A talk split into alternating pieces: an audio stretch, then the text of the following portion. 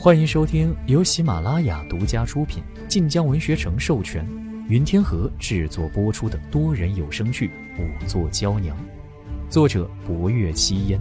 欢迎订阅。第八十集。听闻此言，霍青红一双眸子顿时狐狸一般眯了起来。法门寺啊，是这样来的。传说呢，从前有个叫法阿门的书生，十分笃信佛教。这一开始啊，就是他在世间讲习佛法，教化众生。结果呢，当时的天子十分不喜佛教，于是啊，霍青红身子前倾，语气亦阴森了两分。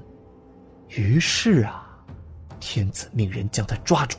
砍掉了他的手足，割掉了他的舌头，还把他的眼睛给挖了出来，将他处。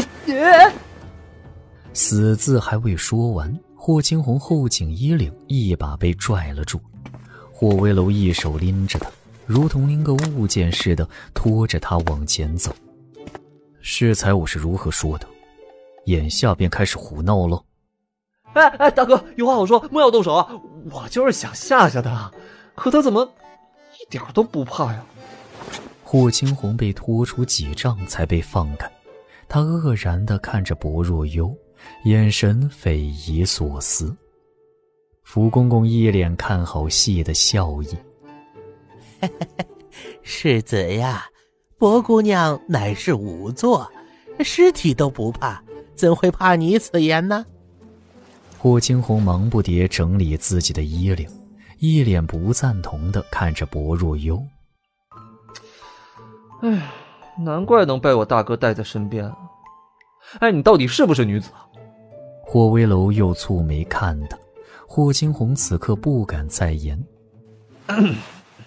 轻咳一声，正了脸色。他似还不至双十之年，不作闹之时，容颜俊美。颇有两分芝兰玉树般的潇洒风流。世子刚才所言，可是从藏经阁里看来的？霍威楼早已抬步往前走，霍青红便一边跟着一边道：“正是，此处藏经阁倒是比相国寺内藏书还要多。我捧着一本典籍，刚看了个法门寺的由来，便睡着了。”霍威楼摇了摇头，不学无术。霍青红却笑呵呵的粘上了。嘿，有大哥在，我何须学这书那书的呀？霍威楼懒得理会他，他却始终跟在霍威楼身边。一会儿问此案何时能结，一会儿说想去洛州城转转。霍威楼偶尔答一两句，他仍然滔滔不绝。薄若幽算是看出这位世子爷的脾性了，一时有些失笑。可听到他说藏经阁藏书颇多，心底忽而起了一念。待众人回到停尸的院子，不入幽便至霍威楼身边道：“侯爷，世子说此处藏经阁藏书极多，民女想。”期间会否有关于舍利子的记载？霍威楼转眸看他，偷盗者将舍利子盗走，总有目的。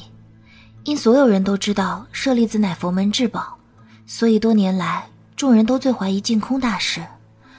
可如果舍利子还有别的用处呢？知道了偷盗者盗走舍利子的目的，或许能有所注意。验尸也验了，验骨也验了。匠人远在冀州，其他线索所获亦不多。薄若幽生出此念，算是新的方向。霍威楼略一沉吟，问舍利子的用途，且问寺内僧人便可。霍青红听到此话，也凑上前来。哎，你可知藏经阁内多少书册？若是从书中找，不知要找到何时去？不若幽自然称是。很快。了凡又至众人跟前，听问起舍利子用途。了凡道：“本寺供奉的舍利子，乃是佛陀灵骨，乃是佛道至高无上的圣物，其加持之力，寻常僧众都难以承受。只有得道高僧，才可得些许善缘。小僧以为，此佛骨舍利可择任意僧众，更可护佑国脉苍生。《法华经》中世尊说过：“众见我灭度，广供养舍利，言皆怀恋慕而生可养心。众生即信福智，执意柔软，一心欲见佛，不自惜命身。舍利为佛之化身，为佛在世间之具象，既能泽披万民，亦为佛门弟子信仰。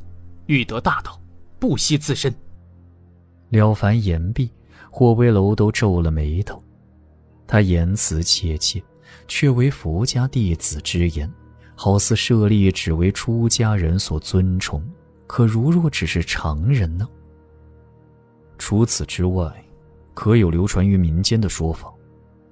了凡略迟疑。流传在民间的皆为谣传，不可信的。诸如舍利能治百病，能心愿得成，甚至能起死回生，当然都是假的。佛在心中，阿弥陀佛。心知传言为假，仿佛说一遍都是罪孽。了凡赶忙念了几句佛偈。你是佛门弟子，自然知道真假。可若有人偏信此言，也并非没有铤而走险的可能。有时候人陷入绝望，明知是假的，也要拼命一试。廖凡眉头皱起，似乎觉得难以理解。霍威楼转而看向薄若幽，可还要去藏经阁？本以为薄若幽多半疑问已解，可他竟然道：“民女还是想去看看。”霍威楼竟也纵容他，看了福公公一眼。嘿嘿，那咱家和悠悠同去。不若幽扶了扶身，告退。怎么这么倔呀？世子自然不会明白的。哼！霍青红哼了一声，看着西斜的日头道：“我们是否该去安歇片刻？